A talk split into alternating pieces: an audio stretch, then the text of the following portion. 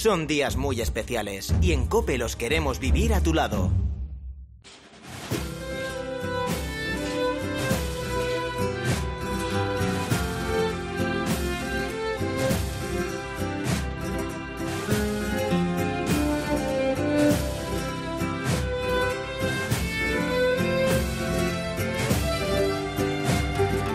En la programación especial de Semana Santa en la cadena Cope, continuamos en su compañía en esta madrugada del Viernes Santo y nos acercamos ahora hasta Andalucía. Vamos hasta Jerez de la Frontera para conocer algunas peculiaridades de su Semana Santa, este año también limitada y condicionada por la pandemia.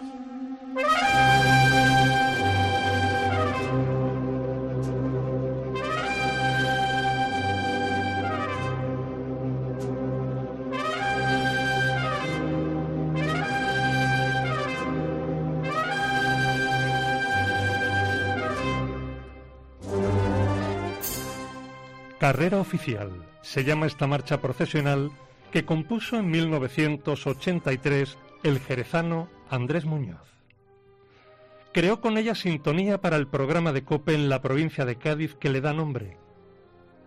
El alarido reconocible de la trompeta saetera, instrumento que en manos de un nazareno anunciaba la llegada de la cofradía, abre la pieza musical. Saludos desde Jerez de la Frontera. Te acompaña desde ahora Gabriel Álvarez, quien siente nostalgia de ese sonido que fue perdiéndose en la Semana Santa de esta tierra, que inicia la madrugada del Viernes Santo con expectación, sabiendo adaptarse a las circunstancias dictadas por la pandemia, pero con innegables dosis de esperanza. Vamos a desplegar detalles de esta celebración que nos conduce a la Pascua, pasando por esta madrugada santa que Jerez tiene el gusto de llamar popularmente Noche de Jesús. Por ello nos acompaña un hombre del morado que caracteriza a las hermanas y hermanos del Nazareno. José Joaquín Perea Montilla es además delegado diocesano de Hermandades y Cofradías. Posteriormente también nos acompañará Dionisio Díaz Fernández, presidente del Consejo Local de Hermandades y Cofradías, con quien pulsar la realidad de las cofradías, de las corporaciones penitenciales de esta tierra, habitualmente en este tiempo de Semana Santa, en la previa madrugada y especialmente en este año de pandemia en el que tantas causas con problemas han venido atendiendo. Pero comenzamos acercándonos a la noche de Jesús. Joaquín Perea, buenas noches. Buenas noches. Pues un nombre cargado de, de connotaciones populares, este de Noche de Jesús para la madrugada. La Noche de Jesús es así conocida desde, desde, que la, desde que la historia tiene memoria, porque se está hablando de una hermandad que ha cumplido más de 400 años de, de que se tiene constancia de unos estatutos. Además es una hermandad muy especial, muy característica, porque es la única que pese a todos los esfuerzos que incluso se hizo en el siglo XX, siempre hubo mujeres. Las filas que acompañan a Jesús con sus faroles son las mujeres y los hombres pues vamos cargando, vamos con, en presidencia, pero siempre ha hecho presente la mujer en la Semana Santa. Y además la noche de Jesús es la noche de los grandes contrastes, porque empezamos con el silencio, la hermandad del Santo Crucifijo, una hermandad señorial que sale de ese maravilloso templo de San Miguel, una hermandad que por donde va pasando va haciendo el silencio, de ahí el sobrenombre que siempre se le conoció. Después viene el silencio blanco, la hermandad de las cinco llagas del convento de San Francisco. Y detrás viene, o venía en tiempo, lo que tú has hablado antes de la trompeta saetera, que iba en Jesús Nazareno y que por eso también Jesús lleva ya, las otras hermandades van en silencio, siempre suele llevar una banda delante de la cruz de guía anunciando que llega Jesús. Después tenemos otra vez silencio con el Santísimo Cristo de la Buena Muerte, que la recogida es impresionante con la cantidad de saetas que, que, le, dedican en, en, torno al templo de Santiago, un barrio flamenco de Jerez. Y si la noche es de Jesús, la mañana podemos decir que es de la esperanza de la Hiedra, la, la otra hermandad. Y no podemos olvidarnos que por motivo de la pandemia no puede estrenarse en la madrugada la Hermandad de la Misión, una nueva que vendrá también con sonido a esta madrugada tan distinta, eh, pero que es impresionante y que hay que vivirla. Al Joaquín Cofrade hemos de sumar el Joaquín delegado diocesano, eh, responsable en el obispado de esa parcela pastoral preciosa que es el de las hermandades y cofradías. Por echar una mirada, aunque sea somera, porque no tenemos eh, tiempo para mucho más, al resto del territorio diocesano, todo ese que va al norte del cauce del Guadalete y hasta el límite con la archidiócesis hispalense, ¿qué destacaríamos? La madrugada por toda esta zona es Jesús Nazareno. Las hermandades más antiguas de por aquí son dos, Jesús Nazareno y Veracruz. Pero la madrugada, la madrugada es Jesús. Eh, es, que, es que tú te llegas a pueblos, eh, no, no, quiero dejarme ninguno en el tintero, pero te acercas Rota, te acercas Pera, te acercas Arcos, con ese nazareno que va desde el barrio alto al barrio bajo y sube y está en la calle un montón de horas, donde eh, además el título que le dan en Sanlúcar es el Señor de, alcalde perpetuo de muchísimas, en, en todos estos pueblos, el morado en la madrugada es el morado en la madrugada. Y, e incluso ya pueblos que solo tienen una hermandad en la madrugada, ¿cuál es? Jesús. Y pueblos pequeños que, que de verdad yo digo, bueno, pero ¿cómo se puede tener? Pues están 10, 12 horas en la calle y, van visitando a todos los vecinos. Y entonces es una forma de vivir que tú cuando llegas a un sitio, yo cuando voy a algunas visitas y cuando me hablan de hermandades y esto, eh, y, tú de qué hermandad eres? Pues yo soy morado.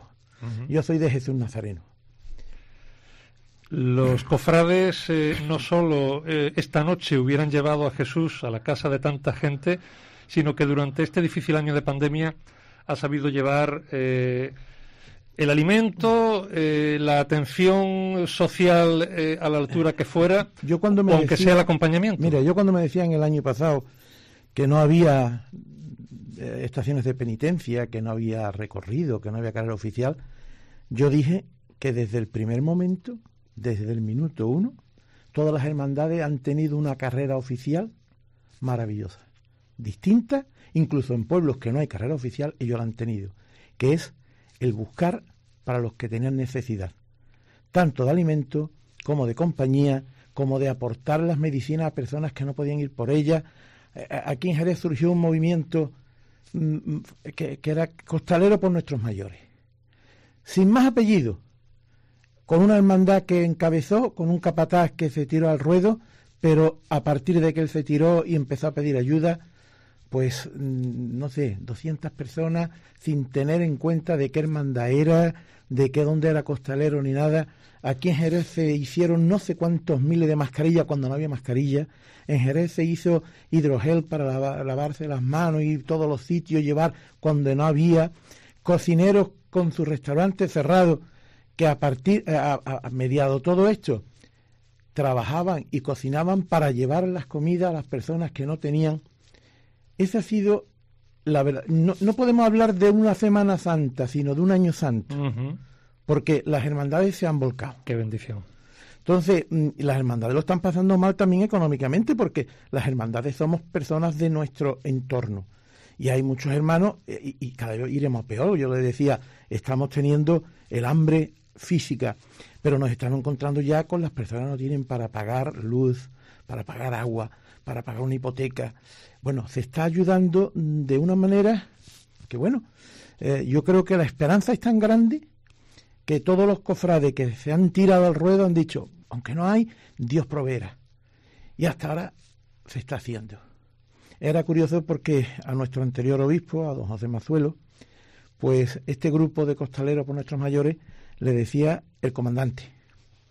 Y llegaba don José casi todos los días, iba a visitarlo. Mi comandante, ¿qué pasa? Pues hay que hacer esto, lo que usted diga, mi comandante. Y nadie, nadie, nadie se echó ni un momento para atrás, sino que Dios proveerá un alarde de compromiso social, eh, de eclesialidad bien entendida y, desde luego de, entrega en un año complicado. Muchas gracias, Joaquín Perea. Recibe eh, nuestra enhorabuena para que sea distribuida por todos eh, y cuanto a lo largo del territorio diocesano han hecho posible esta labor tan importante. Esta enhorabuena es para todos los cofrades.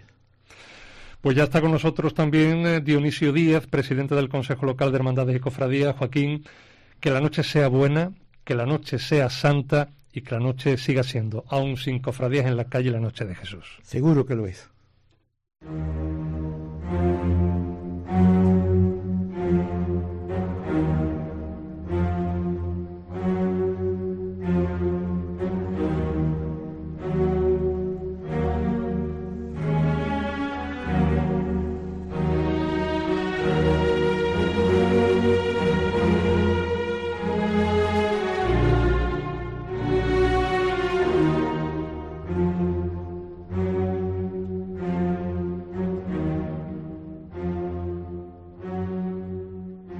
Dionisio Díaz Fernández, presidente del Consejo Local de Hermandades y Cofradías de Jerez de la Frontera. Buenas noches. Hola, buenas noches, Gaby. ¿Qué significa esta noche para el presidente en su eh, fuero interno y personal y para la repercusión que estas próximas horas que se viven en la ciudad tienen pues para una tierra como esta?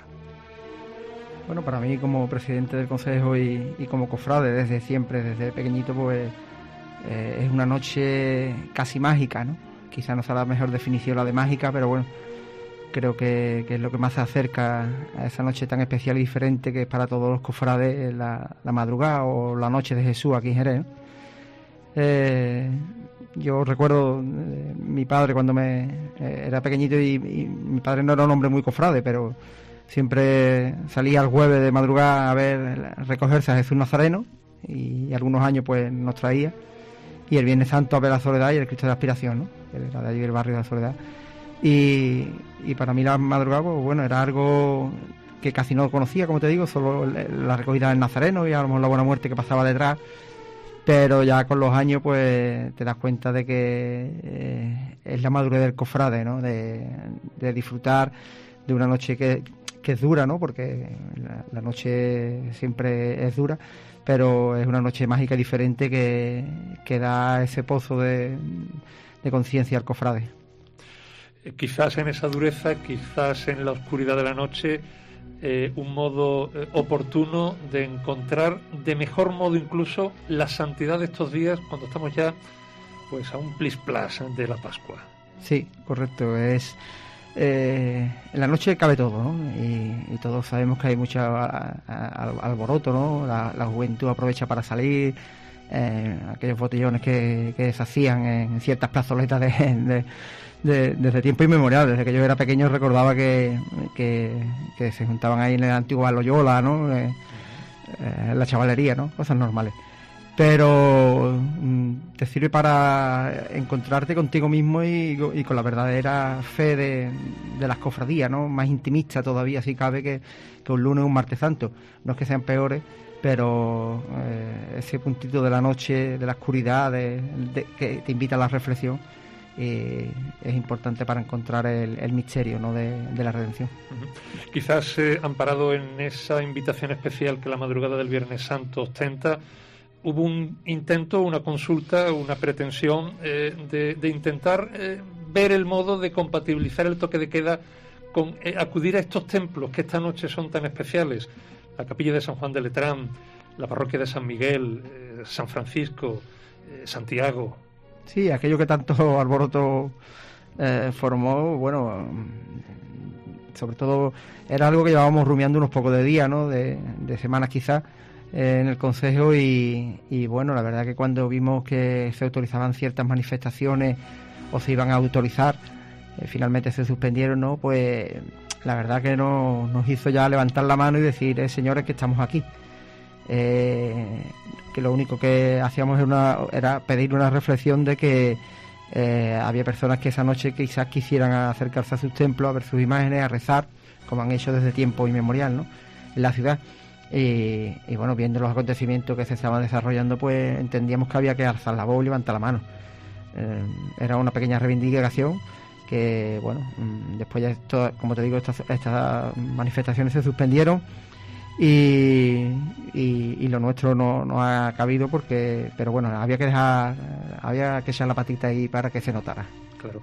Eh, estamos hablando en la noche santa de este Viernes Santo estamos hablando de la oscuridad y la crudeza de la noche y llevamos ya eh, un año eh, cruzando una noche oscura eh, ante la que las cofradías de Jerez de la Frontera han puesto una luz, han puesto una esperanza y yo creo que es el momento, ahora que estamos en esta noche precisamente, de recordar las iniciativas que se han ido haciendo eh, por parte de, cofrades particulares, por parte de hermandades eh, colectivas o incluso eh, más allá de una sola hermandad, iniciativas que han sido verdadero fortín de ayuda a todas aquellas personas que lo están pasando mal. Sí, desde el primer momento de, la pandemia el año pasado, cuando se declaró el estado de alarma y, vimos el alcance que empezaba a, tomar esto, ¿no? El, cariz tan malo que tenía y cómo venía, ¿no? Con los cierres del comercio y, tantas necesidades, las hermandades de Jerez cambiaron el chi en 48 horas, eh, dejaron de hablar de procesiones y de Semana Santa y, se volcaron con, con el hermano, el ciudadano más necesitado, el, el, amigo que, necesitaba un plato de comida o pagar el recibo de la luz eh, de una manera atroz y, abismal. A mí como presidente la verdad que aquello me llenó de orgullo y bueno, y sé que a muchos jerezanos, ¿no? Eh, ha sido grande el reconocimiento de la ciudad al esfuerzo de las cofradías. Eh, desde el movimiento costalero por los mayores, la cocina autogestionada de la Yedra, todas las hermandades. Recuerdo que allá por el mes de junio, antes de, eh, ya una vez que estaba terminando el estado de alarma y, aquello se empezó a normalizar un poco, don José, el antiguo obispo, me pidió que hiciéramos una, un, análisis de todo lo que habían hecho las hermandades y lo que se había aportado. Y la verdad que salieron unos números bastante, bastante importantes para unas asociaciones que, bueno, que son asociaciones de la Iglesia. Algunas es cierto que tienen un gran volumen de hermanos y, y económico, pero la inmensa mayoría son asociaciones de un tamaño pequeño, ¿no? que, sobreviven en la ciudad y lo principal de ellos son los cultos, pero bueno, aparcaron todo, lo echaron a un lado y se volcaron con, con la sociedad en ayudar, en colaborar en las obras de caridad y de chapo, de quitarse el sombrero, eso, eso está ahí en la historia y, y, con el tiempo pues tomará más cariz todavía si cabe. No es noche para que las cifras eh, alcancen una cota relevante, eh, pero quizás eh, en todos los rincones de España quieran saber a qué nivel, en qué volumen, cómo fue esa entrega en lo cuantitativo. Pues mira, fueron una cifra bastante importante. te hablo un poco así de memoria y ya me equivoqué en los datos concretos, pero fueron más de 300.000 euros en, en, en metálico y, víveres aportados. Eh, y además el, el, movimiento de personas fue tremendo, ¿no? Porque era cuando no se podía salir, no se debía salir, eh, nos daba miedo ir a comprar al supermercado mismo. Y un volumen de personas ingente en muchas, muchas asociaciones. Eh, como te digo, en, dinero fue más de 300.000 euros y el resto de los datos no, los recuerdo porque ya hace bastantes meses y no, no los tengo. Pero fueron muy importantes, sobre todo para algo que nadie esperaba y que nadie. Tú ya tienes tu presupuesto, la Semana Santa está ahí, la cera, las flores, muchos de ellos les cogió esto a contrapié, incluso pagadas pero un número bastante importante. Importante además eh, haber trabajado en red, quiero decir, nadie, eh, casi nadie hacía iniciativas eh, por sí mismos, sino que había siempre una comunicación entre las hermandades y entre estas y Cáritas, por ejemplo. Sí, sí, fue curioso porque mm, muchas veces ve uno a los organismos oficiales, ¿no? Lo que les cuesta engranar esas piezas y comenzar a trabajar todos a una, ¿no? Muchas veces es imposible, ¿no? no lo vemos en la sociedad, nosotros que, eh, distintos organismos no, no logran eh, trabajar al unísono, ¿no? que es como el resultado da. Y las hermandades en un tiempo récord mm, fueron capaces de organizarse, coordinarse con Cáritas y, hubo un número muy importante que eh, iniciaron aquella plataforma de costaleros por los mayores que se volcaron con eso, ¿no? recuerdo que la hermandad de la lanzada, por ejemplo, hacía los postres eh, la Hermandad del Soberano Poder también hacía otro tipo de comida, de mascarilla, de mm, batas, mm, eh, las máscaras faciales que entonces se llevaban. fue como cada una cogió su cuota de poder, de, trabajo y, formaron una maquinaria perfectamente engranada y coordinada desde el Obispado, desde Caritas y, desde todas las hermandades. Pues Dionisio Díaz Fernández, presidente del Consejo Local de Hermandades y Cofradías de Jerez de la Frontera, muchas gracias por estar con nosotros. Feliz noche de Jesús, feliz y provechosa madrugada del Viernes Santo. Muchas gracias y encantado de estar aquí para todos los oyentes de COPE.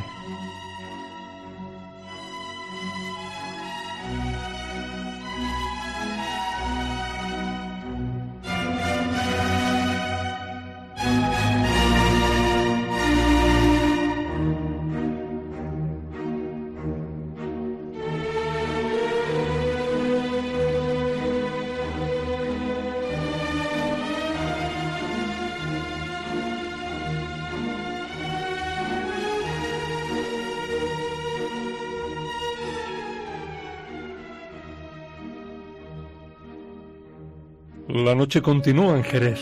La noche, esta noche santa, la que aquí llamamos Noche de Jesús, continúa en la cadena Cope.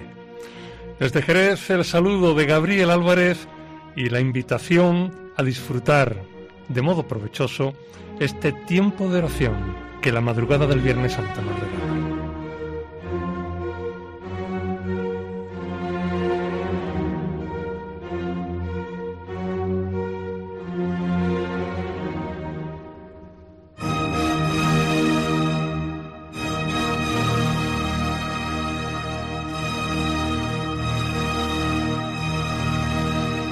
Desde Jerez viajamos ahora hasta Murcia, donde en Semana Santa hay que hablar siempre de Salcillo, pero también de muchas otras cosas como las que ahora nos cuenta Pedro González.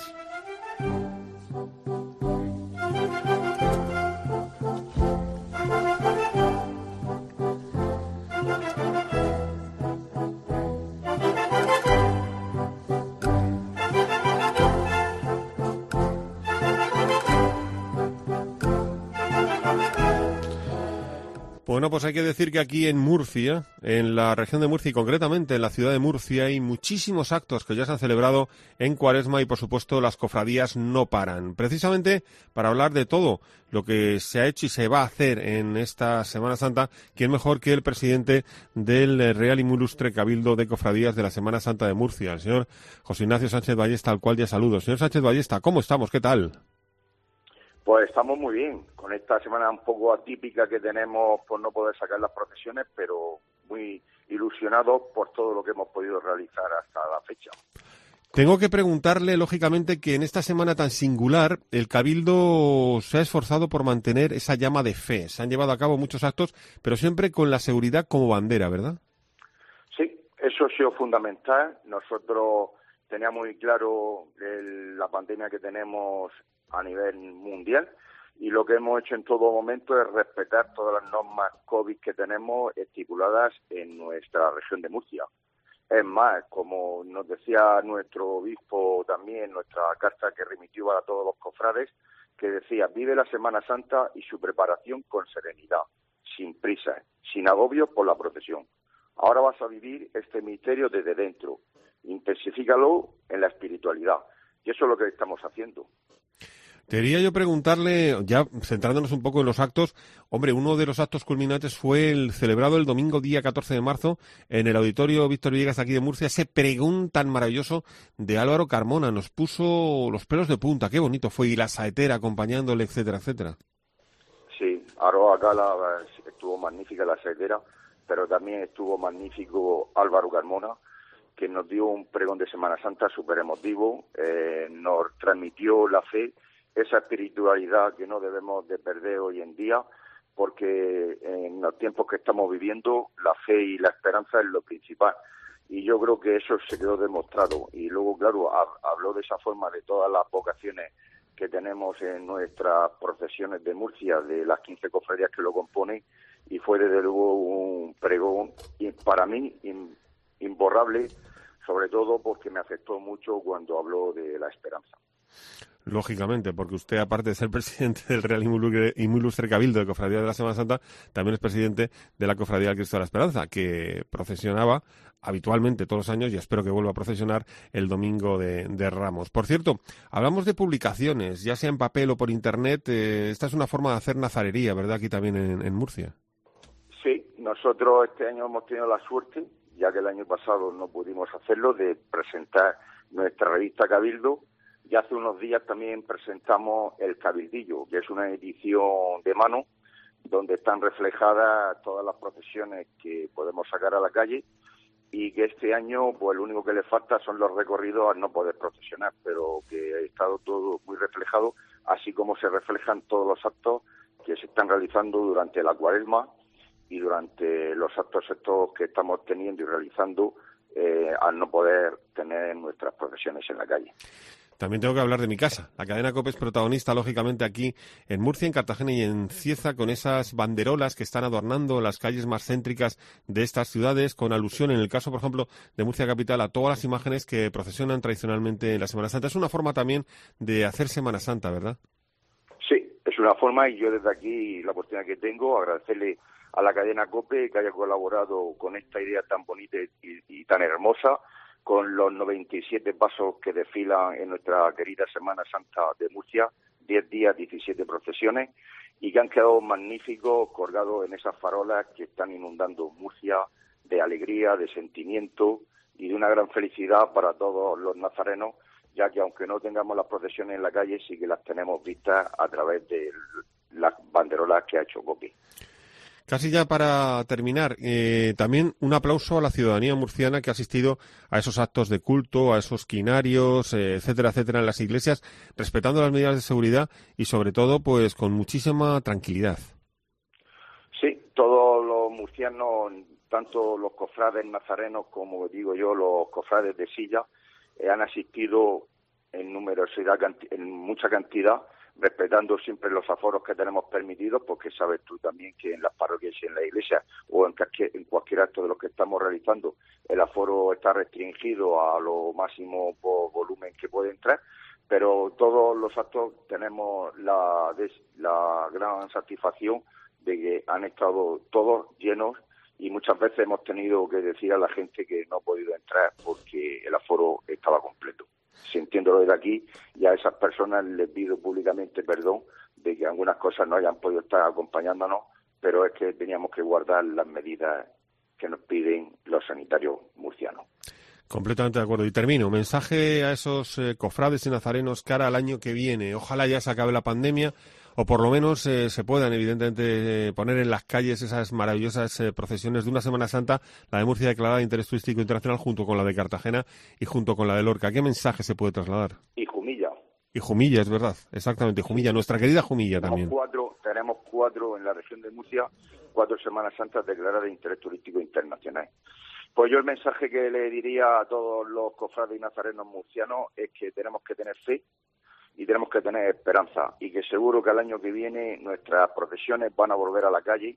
No sabemos si tendremos que tener alguna medida como puede ser la mascarilla, pero yo creo que vamos a salir, vamos a disfrutar y vamos a llenar nuestra Murcia de ese colorido que dan nuestras profesiones y nuestra gran Semana Santa de pasión de 10 días. Y ojalá que también en esas procesiones haya gente joven, porque me consta que se está trabajando, ¿verdad? Esta sí que es la última, por esa gente joven, porque cojan el relevo, ¿verdad?, de los mayores. Sí, esa es la máxima ilusión que tenemos, como digo yo, los que peinamos canas, que la gente mayor eh, ya nos vayan empujando los, de atrás los jóvenes y yo creo que cada día hay más jóvenes porque se demuestra tras mí en las nuevas hermandades que se están creando en algunas cofradías que están basadas en la gente joven. Pues José Ignacio Sánchez Ballesta, gracias por estar con nosotros aquí en la cadena COPE hablando de la Semana Santa en general de Murcia y también, como no, eh, de, la región, porque en muchos pueblos también se han hecho muchísimas cosas y se están haciendo muchas cosas en Semana Santa, tanto en la cuaresma como en estos días. Un abrazo y que todo vaya lo mejor posible, de verdad. Igualmente para todos vosotros y muchas gracias por, por poder promocionar de esta forma nuestra Semana Santa y nuestras procesiones. Ha sido, como siempre, un auténtico placer, de verdad. Un muy fuerte abrazo. Gracias. Thank you.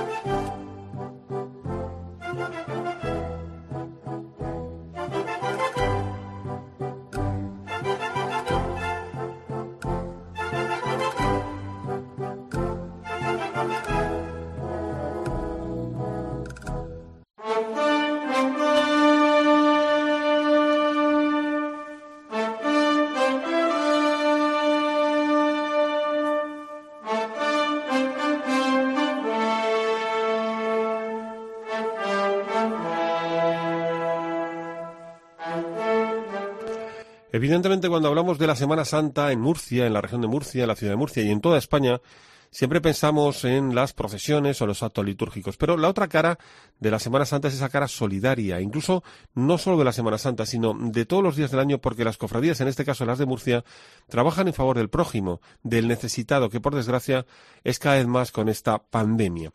Hay una comisión de caridad en el Real Ilustre Cabildo de Cofradías de la Semana Santa de Murcia, y ahí está Ignacio Sánchez Parra, que también es presidente de la Cofradía del eh, Cristo del Refugio, que debía, debía haber eh, precisamente en la noche de este Jueves Santo, pero evidentemente no ha podido ser. Lo primero, saludarle. Señor Sánchez Parra, ¿qué tal estamos?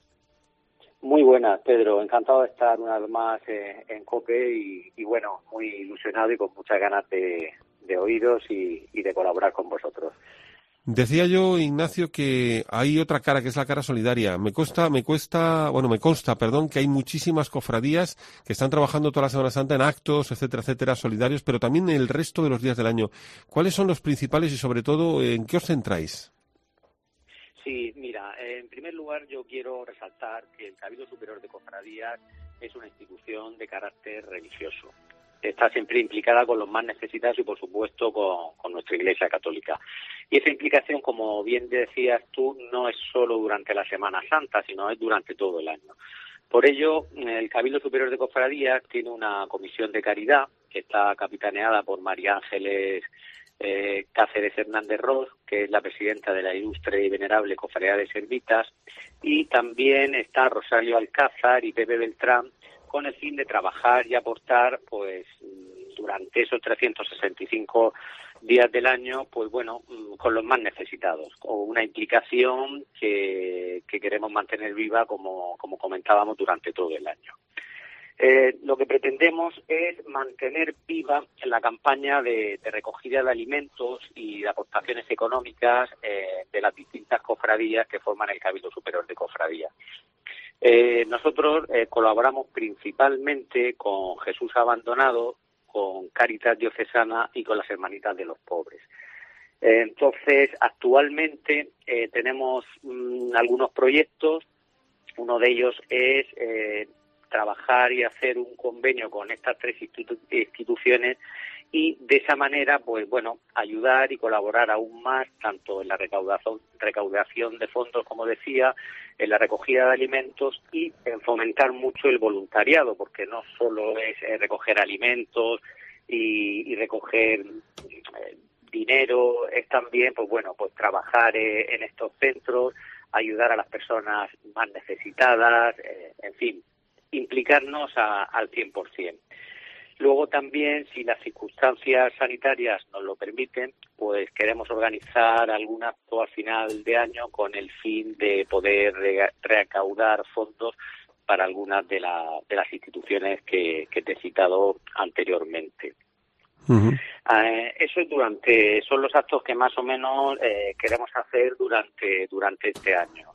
Y luego, pues bueno, en Semana Santa reforzar aún más la, recogida de alimentos, mandar información a todos los cofrades sobre estas tres instituciones y cómo pueden colaborar ellos, al mismo tiempo que les informamos de los actos previos a la Semana Santa y, por supuesto, de los actos de nuestra Semana Santa, pues bueno, aprovechar, como te digo, y reforzar aún más esa información de tal manera que llegue al cofrade directamente.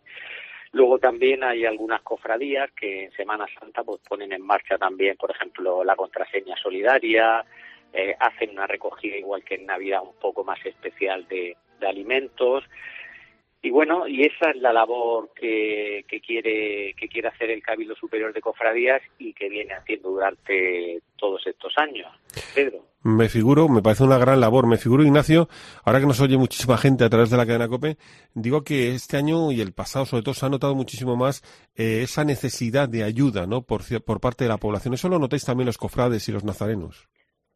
Sí, sí, sí. Evidentemente, la, eh, la Murcia nazarena y el mundo nazareno eh, es consciente de, de las necesidades que ahora mismo tenemos tanto a nivel nacional como a nivel regional. Entonces, pues la gente se, se está implicando bastante, como te decía, no solo en, en dar o, en aportar, sino también en el voluntariado. Es decir, la gente nos preguntan cómo pueden ejercer ese voluntariado, dónde pueden dirigirse.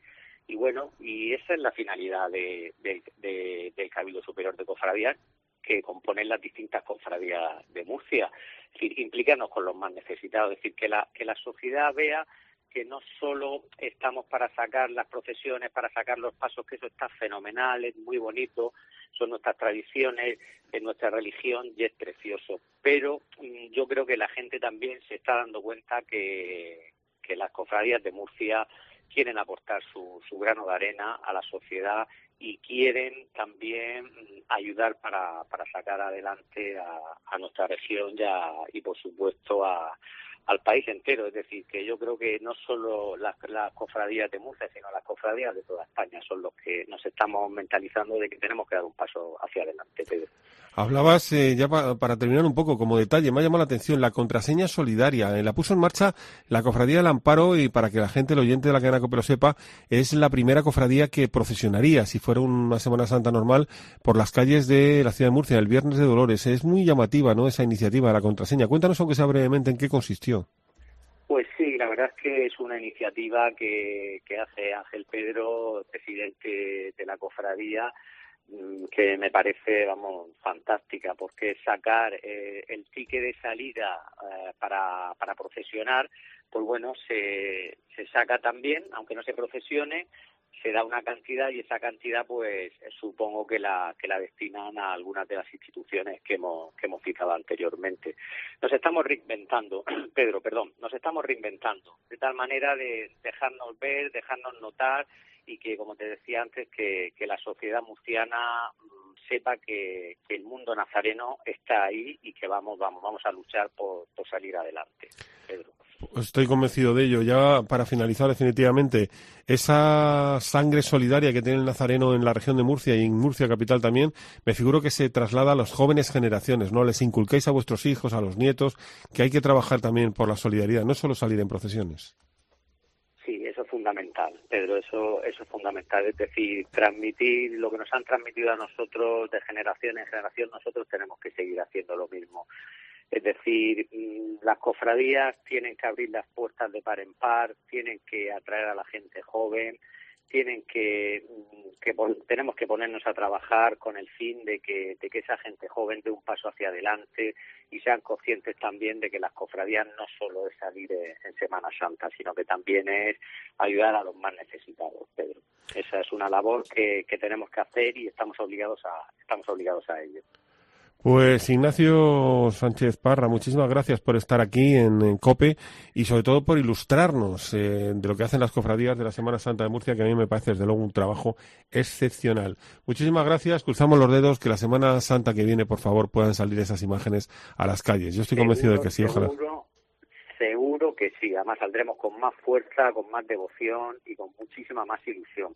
De todas maneras, también no quiero eh, dejar la, oportunidad que me brindas para dar las gracias a, la COPE de, Murcia en nombre del Cabildo Superior de Cofradía por esa magnífica iniciativa que, ha tenido la COPE de llevar a la Semana Santa a las calles de la región porque estáis decorando, o mejor dicho, habéis decorado todo con banderolas de las imágenes que desfilan en todas las procesiones de Semana Santa y eso es como, como sacar nuestras profesiones a la calle. Así que enhorabuena porque también estáis ahí, nos empujáis y también colaboráis, ¿eh? de verdad. Es un placer, es un auténtico placer siempre colaborar con la Semana Santa de la ciudad de Murcia. Declarada, por cierto, ¿eh? que, declarada de interés turístico internacional como la de Cartagena, como la de Lorca y como la de Jumilla. A ver quién tiene cuatro eh, Semanas Santas eh, declaradas así. ¿Qué, ¿Qué, región y qué comunidad? Yo creo que ninguna, ¿eh? ninguna. Así es, yo creo que tampoco. pues Ignacio, Muy bien, seguiremos ahí trabajando. Ignacio Sánchez Parra, miembro de la Comisión de Caridad del Cabildo de Cofradías de Murcia. Muchas gracias por estar en COPE, de verdad, gracias. Gracias a ti, Pedro, y a la COPE y por vuestra implicación con la Semana Santa y con nuestra región de Murcia, de verdad. Un abrazo enorme.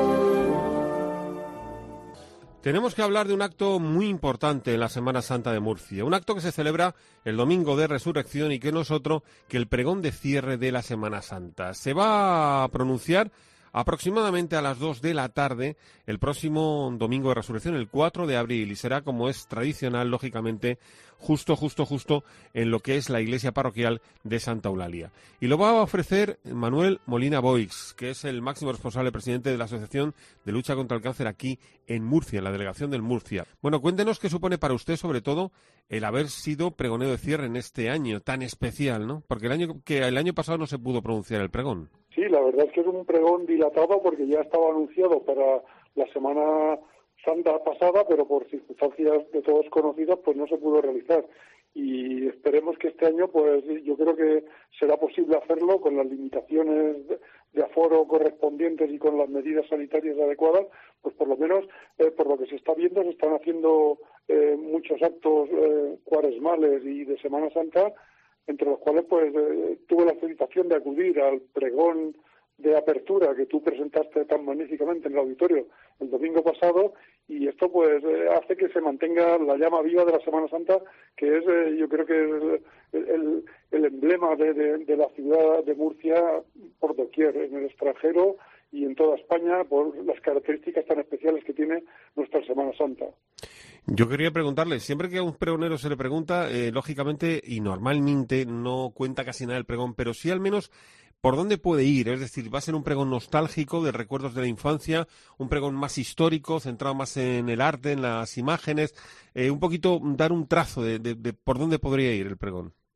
Sí, pues la verdad es que en esto, como en, las eh, diversas eh, revistas que se están presentando de, la Semana Santa por las diversas cofradías, pues la, verdad es que cuesta mucho, digamos, entre comillas, ser algo original. Entonces, yo en razón de mi profesión de médico internista de la risaca y ahora actualmente pues encargado del cáncer, pues quería establecer alguna similitud entre los, estadios de, de, de, la enfermedad y lo que sucede con la semana de pasión. No sé si lo lograré o no, pero en fin, algo por ese camino va, va orientado. También, como te digo, es que la verdad es que cuesta un poco ser original en este sentido y debido, pues claro, que, el tema es limitado y hay que contenerse pues una serie de datos y sobre todo pues hacer un resumen de, lo que es la Semana Santa, de lo que representa la Semana Santa, la significación que tiene para, para la ciudad de Murcia, de lo que representa para los cofrades y para los que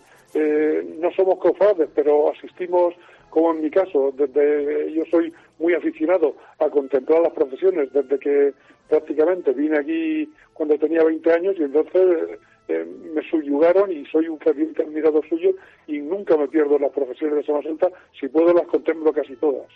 Ahí vaya a preguntarle, claro, evidentemente esto es como, eh, ¿a quién quieres más? ¿A papá o mamá? Si le pregunto al señor Manuel Molina Boix eh, un paso, una imagen que especialmente le guste la Semana Santa va a ser difícil, ¿no? Hay muchas. Sí, la verdad es que me, encanta sobre todo el, ambiente. El ambiente, yo creo que la Semana Santa en Murcia tiene un colorido, un ambiente, una luz, un aroma, un sonido especial y me, encanta eso, me encanta desde no solo el acto profesional en sí, sino todo lo que la rodea. Es decir, que eh, se vive en las calles un ambiente de, de alegría contenida, aunque sea un momento pasional, y la verdad que se representa muy bien porque eh, las características de la Semana Santa tan peculiares de Murcia hacen que sea una sorpresa para el que no las conoce y la verdad que es un disfrute para los sentidos, pues ya te digo, la luz, el sonido, el, el aroma, incluso el sabor, porque no, nos regalan con magníficos presentes todos los, los, cofrades y los estantes, pues con eh,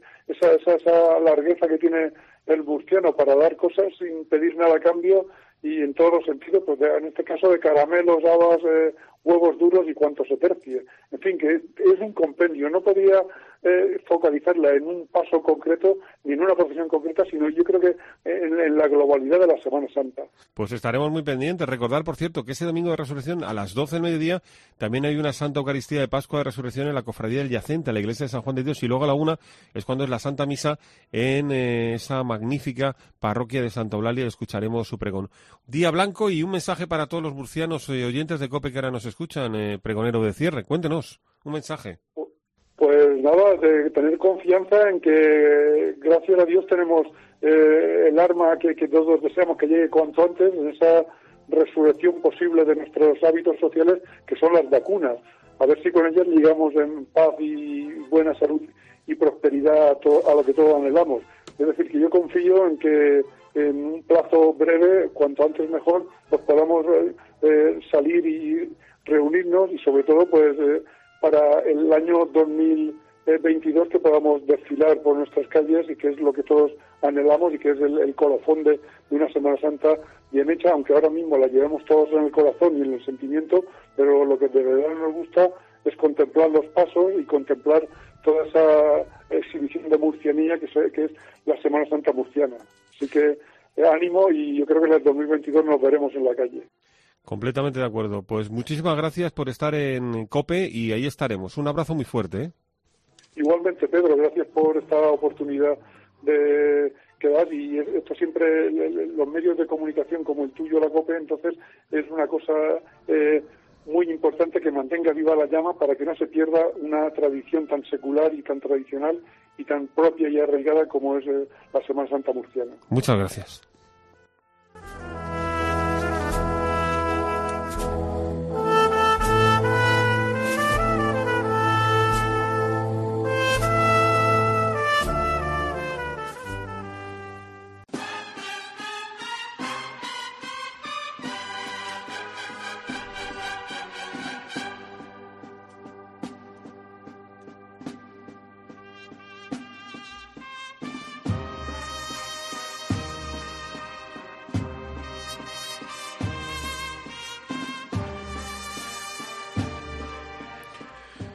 Bueno, pues esta serie de entrevistas que hemos mantenido tenían que culminar, tener un colofón, lógicamente, con uno de los grandes protagonistas también de la Semana Santa en eh, la región de Murcia, el obispo de la diócesis de Cartagena, Monseñor José Manuel Lorca Planes, al cual estamos ya encantados de saludar. Lo primero, preguntarle, ¿qué tal estamos?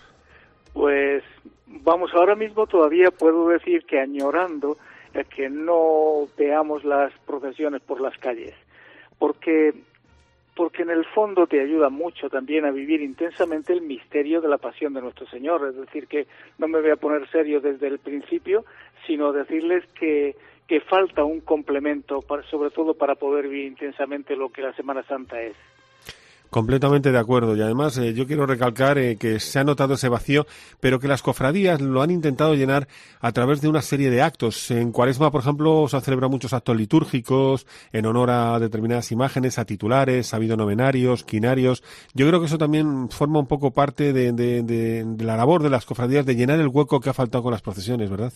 Ese es el espíritu y la labor de ellos, pero sin embargo eh, también ha sido la grandeza de, de las de los cofrades el hecho de que ante una dificultad tan grande como la que estamos teniendo eh, han sabido sustituir de alguna forma pues este hueco no eh, yo les pedí que si la si la pandemia estaba haciendo tantos estragos pues que sacaran la imaginación a pasear y que si hemos estado cultivando el exterior en la Semana Santa con las procesiones en esta Semana Santa es tiempo de cuidar el interior y que se aprovecharan para poder eh, ir a las fuentes, ¿no? Y descubrir también a través de la escritura, de las celebraciones, etcétera, el misterio que llevan sobre sus hombros. Completamente de acuerdo. También iniciativas importantes de esta casa. La cadena COPE, estamos hablando de ello en, una serie de entrevistas, esas banderolas que están en Cartagena, en Jumilla, en Murcia capital, que es un poco una procesión particular íntima de la gente que pasea por la calle y puede ver esas imágenes que le han marcado su infancia y que tienen devoción por ellas. Ha sido una iniciativa preciosa porque creo que a cualquier persona, eh, sobre todo en, esta, en este tiempo, el, el, recordar también las imágenes de tu especial devoción es una cosa fantástica y además te sigue ayudando. La iniciativa de COPE ha sido realmente eh, muy bien acogida y de hecho ahí está la muestra, ¿no? Que se puede ver con nuestros ojos y, disfrutarlas. También una Semana Santa, decíamos, lógicamente marcada por la pandemia y por los cofrades nazarenos que no están con nosotros y en general esos seres queridos que nos han acompañado muchas veces en, Semana Santa. ese recuerdo lo tenemos siempre qué dolor y, qué sufrimiento más grande también. Yo en, este tiempo de, de pandemia ha sido realmente pues un estar muy presente o tener muy presente siempre a las personas que están en los hospitales, a los que han estado en la UCI. Eh, hemos hecho un seguimiento muy grande pidiendo a Dios en todas las Eucaristías por todos los, incluso familiares, que han visto cómo han tenido que despedirse pues de lejos porque no les han dejado también por la incidencia de del virus eh, de sus seres queridos no y bueno pues este sufrimiento ha servido también de una Semana Santa muy prolongada yo quería preguntarle al señor obispo, ¿cómo ha pasado estos días de cuaresma y estos primeros días de Semana Santa? Eh, me figuro que meditando, reflexionando, ¿no? Rezando. Yo, el, tiempo de Cuaresma siempre es un tiempo precioso y la llamada a la conversión que la Iglesia nos pide, yo me la he aplicado personalmente, pero de una manera intensísima, por muchísimas cosas, porque cada uno tiene que agarrarse a su cruz y yo me he agarrado fuerte, ¿no? Ha sido una época bastante complicada, pero eh, lo cierto es que el tiempo de, de, de Semana Santa concretamente entiendo yo que tiene que ser un tiempo de, de potenciar el espíritu con una paz interior y un tiempo de recogimiento. Eh, y lo estoy viviendo así, sobre todo eh, por una razón, porque es verdad que la Semana Santa en tiempos normales es un tiempo frenético de una actividad frenética. Los, los mayordomos, los procesionistas, eh, absorbidos todos por los últimos preparativos, las celebraciones, la calle, las circunstancias, el peso de los pasos y, cantidad de, de, cosas que tienen que tener en cuenta.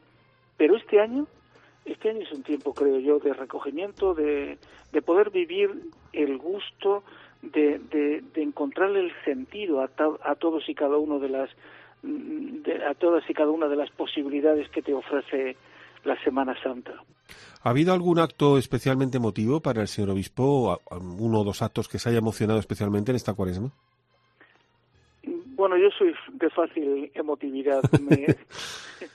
Me, me, emociona todo, ¿no? Sobre todo el tema de, de la misa con la Virgen de la Caridad en Cartagena, eh, la celebración también de, de cualquier acto que, que te invite de alguna manera a entrar dentro del misterio de la pasión de nuestro Señor. El, el mismo pregón que este año nos han propuesto ha sido realmente muy emotivo.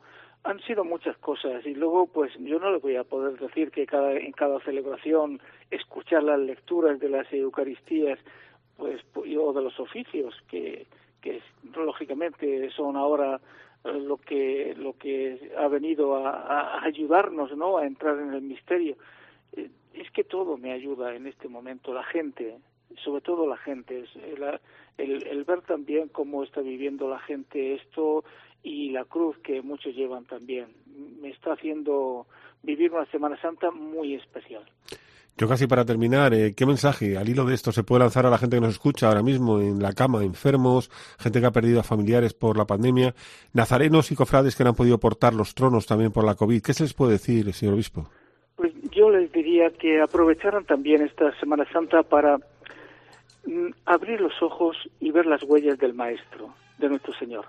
Porque si aprovechan también para ir a los oficios de, de Semana Santa, el Jueves Santo, que es la institución de la Eucaristía o el Viernes Santo, la exaltación de la cruz, etcétera, o la vigilia pascual, verán que todas las narraciones le van a llevar a nuestro Señor, todas, como si los hechos se estuvieran repitiendo efectivamente delante de nuestros ojos, y que todos los acontecimientos que conducen a, pues a vivir de cerca la pasión de nuestro Señor te van a hacer revivir el arresto, el proceso, la ejecución de Jesús, eh, todo te va a ayudar a, seguir a nuestro Señor y a agarrarte de verdad a la cruz como hizo Él, sobre todo a imitarlo y, y más aún, a sacar de todas estas experiencias y de haber escuchado la palabra y de vivir esto intensamente, Dios te, vaya, te va a dar la serenidad como para vivir con una alegría desbordante todos los otros días del año. Y, y, no sé, yo les diría que abran los oídos, que escuchen a Dios, que escuche la palabra de Dios y que adelante, siempre adelante. Pues, Monseñor José Manuel Lorca Planes, obispo de la diócesis de Cartagena, gracias por estar en la cadena COPE y por darnos esas palabras de ánimo. Muchísimas gracias, de verdad. A ustedes siempre.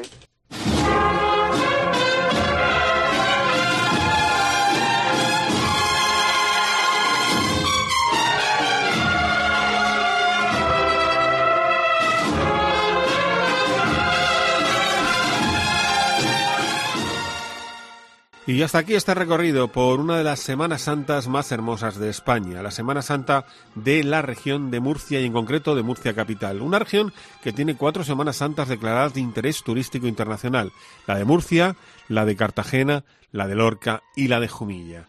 en donde se mezcla la devoción, el fervor, la pasión y el arte, con un referente claro en este último aspecto, Francisco Salcillo, que está presente en prácticamente todas las procesiones y cofradías de la región de Murcia. Merece la pena acercarse hasta esta comunidad y poder disfrutar, cuando llegue el momento, ojalá que el año que viene, de esas magníficas procesiones.